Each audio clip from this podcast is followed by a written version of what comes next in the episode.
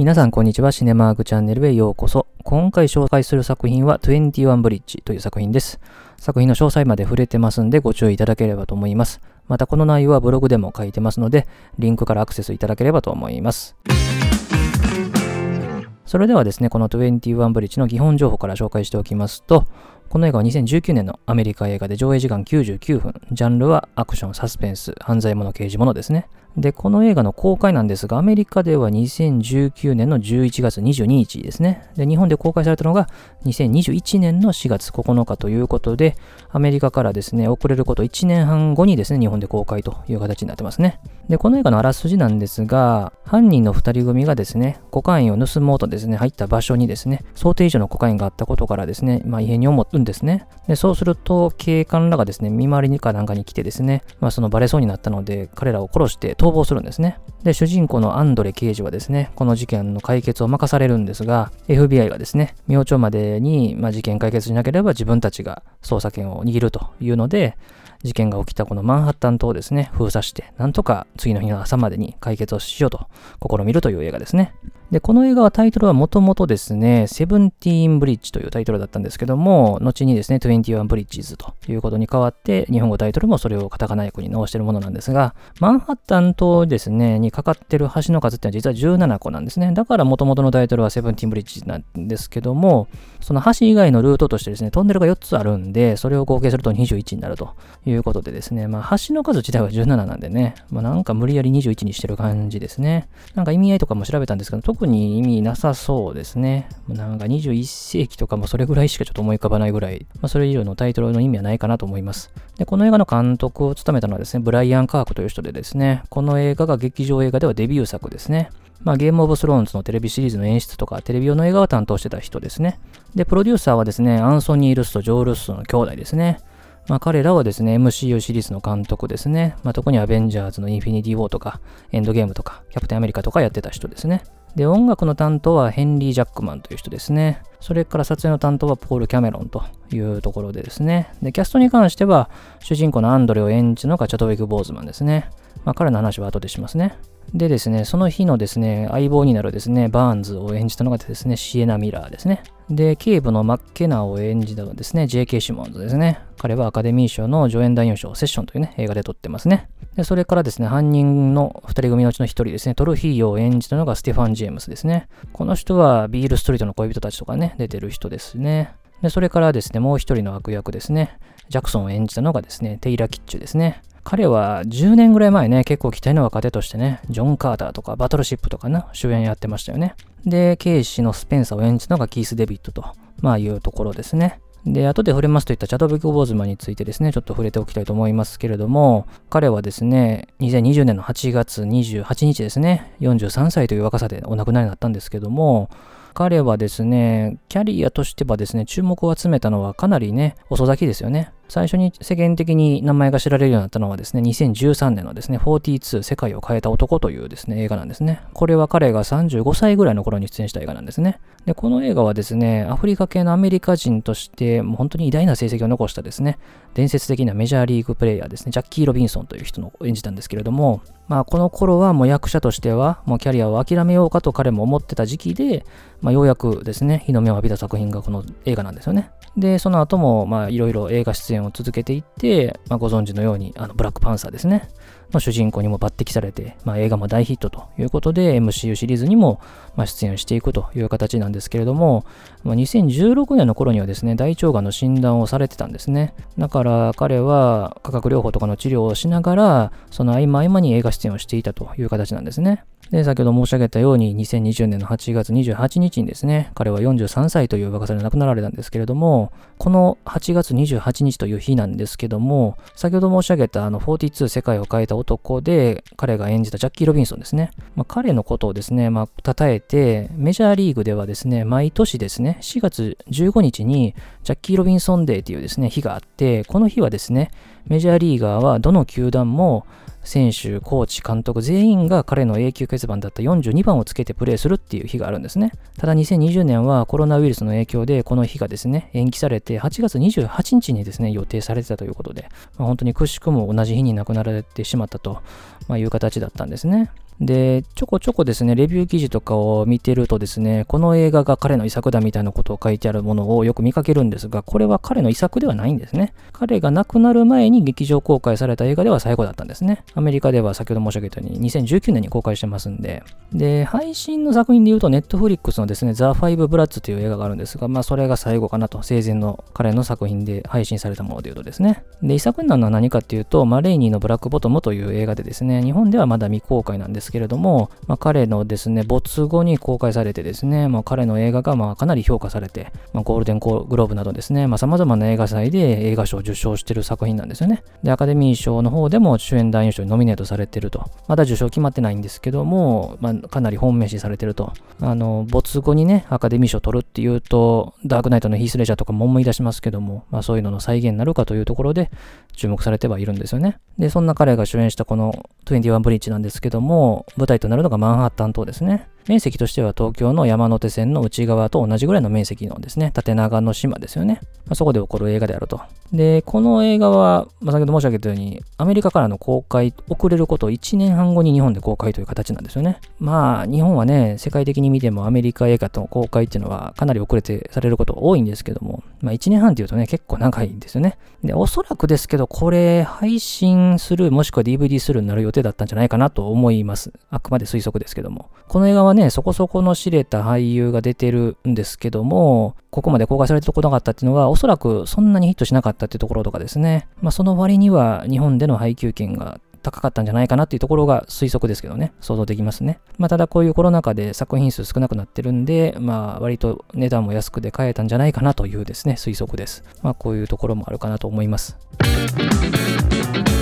で、この作品の感想なんですけども、まあ、よく言えば伝統的な刑事サスペンスアクション映画かなと。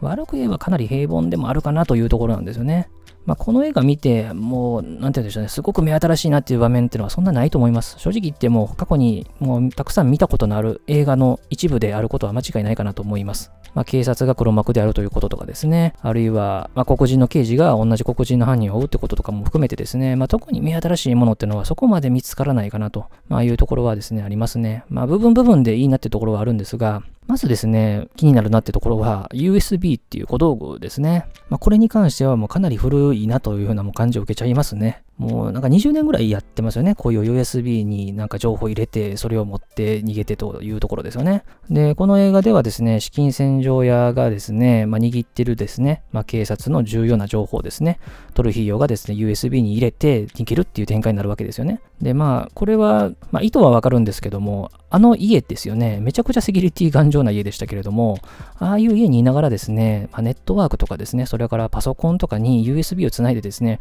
あっさり情報が抜き出せるような仕組みになってるとはまず思えないんですよね。まあそういうところはまずきっちりやってるだろうから、それはまずありえないかなというところが一つ思うわけですよね。で、あと、まあじゃあクラウドでどうこうっていうところにる、すると、それはそれでちょっとですね、観客には伝えづらい部分があるわけですね。やっぱりですね、物ってあると分かりやすいわけですね。この映画で言うと USB っていうものですね。まあ、物自体が示される場面っていうのはそんなにないんですけど、まあこういうものがあった方が観客にも伝えやすいし、パソコンの画面ですね、キーボードパパパッと打ってですね、はい終わりみたいな感じにもできるんですけども、まあそれもですね、パソコンが出てきてからのですね、アイディアのなさの一つではあるんですけどね。まあ、ここはなんか時代に合わせたアイディアっていうのが欲しいところですよね。まあ、それから警察の黒幕ってとこですよね。これに関してはですね、まあ、おそらく多くの観客の皆さんがですね、これは警察内部の不正だなってところは、割と序盤に分かったんじゃないかなと思います。伏線として割と分かりやすく観客に示されてましたし、カメラとかもかなりわざとらしくですね、これ怪しいよみたいなのをですね、示すようなものもあったので、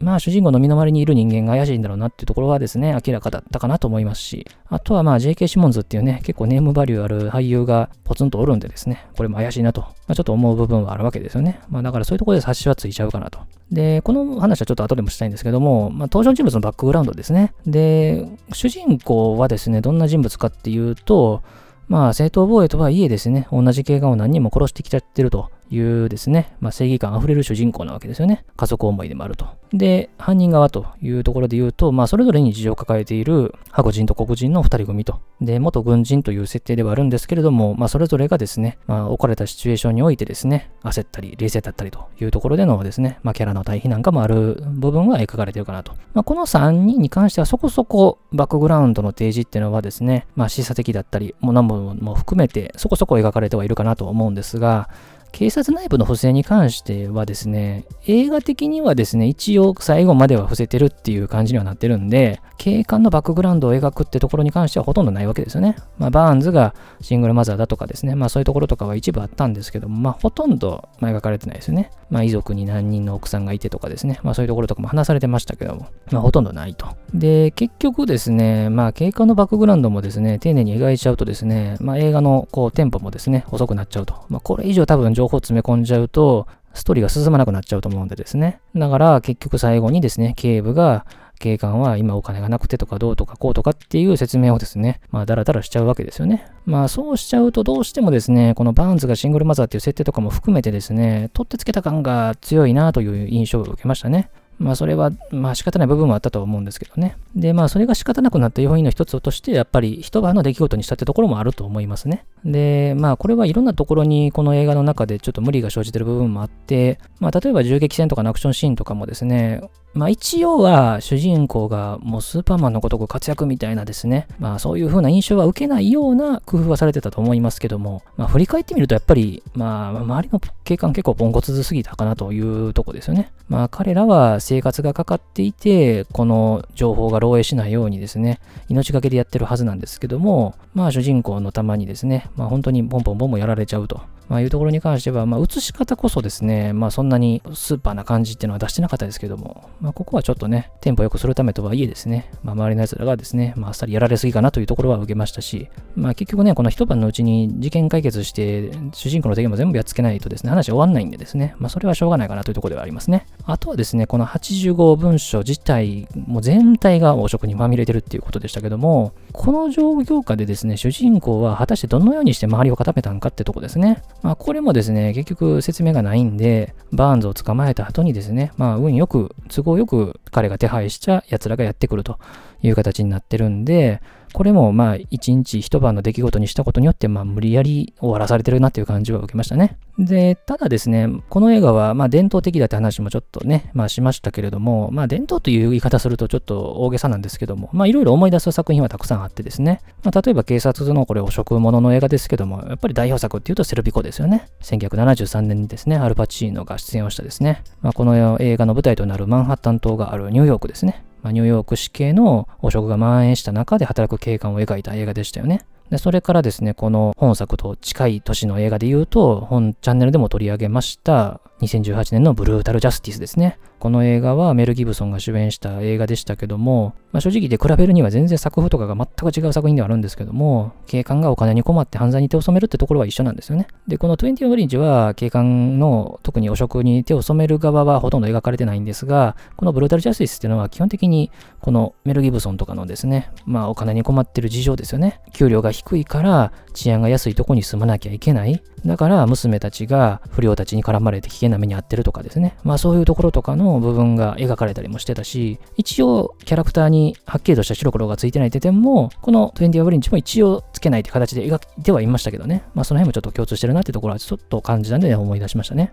あとは警察のこの不正と、あとは証人ですよね。まあ、これでまず最初思い出したのは、まあ交渉人という映画ですね。これは98年のですね、サミュエル・エル・ジャクソンとケビン・スペイシーらが出た映画ですね。この映画ではですね、警察内部の不正の隠蔽をするためにですね、関係者とかですね、証拠となるパソコンをですね、銃で撃ちまくるって場面ですよね。まあ、この映画見てて真っ先に思い出しましたね、この場面は。明らかにね、このパソコンに撃ち込まれるっていうのがね、わかりやすく描かれてましたけども、まあ、それからもう一つ挙げるとね、16ブロックっていうね、2006年のアメリカ映画ですね。これリチャード・ドナー監督でブルース・ウィリスらが出た映画ですけれども、ニューヨーク市警の汚職に関わる証人の護送中に襲撃をされるとで、その証人にもいろいろあるというところの部分は、まさにこれ思い出しましたよね。あとはですね、この一晩の出来事っていうとですね、もうまさにコラテラルですね。2004年の映画ですね。マイケル・マン監督でトム・クルーズがね、主演した映画ですけども、この21ブリッジは一応冒頭に子供時代の話があったりとかね、あの、するんですけども、このコラテラルっていうのはもう夕方から始まって、次の日の朝で終わるっていう映画なんですけどね。まあ終盤にですね、地下鉄の場面が出てきてですね、まあ電車から乗るの降りないのみたいなところの場面も含めてですね、あったので思い出した作品ですね。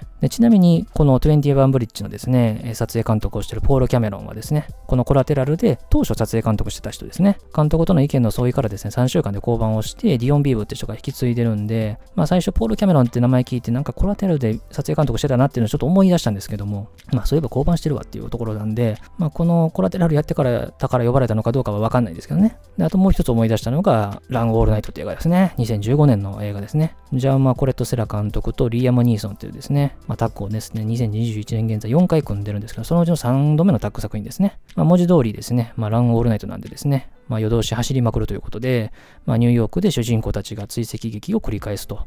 いうような映画なんですけども、まあそういうところもちょっと思い出したりというところですね。まあ結構ね、いろんな、まあ、刑事物のですね、まあ歴史の中にある部分ってのをですね、いろいろこう抽出してる部分の間違いなくあるかなと、まあ、いう作品でしたね。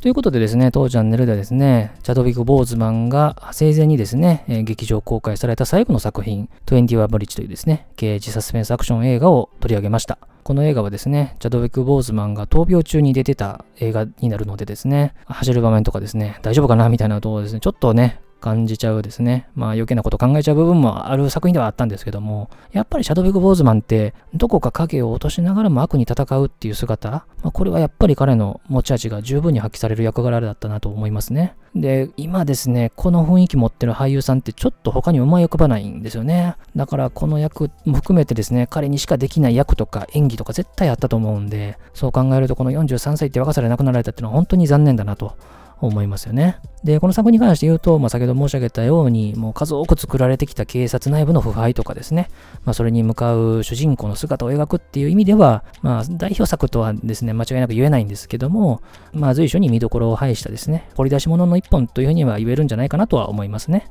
ということで、当チャンネルでは様々な作品紹介やってますので、またいろいろ他のも聞いたり見たりしていただければと思います。最後までお付き合いありがとうございました。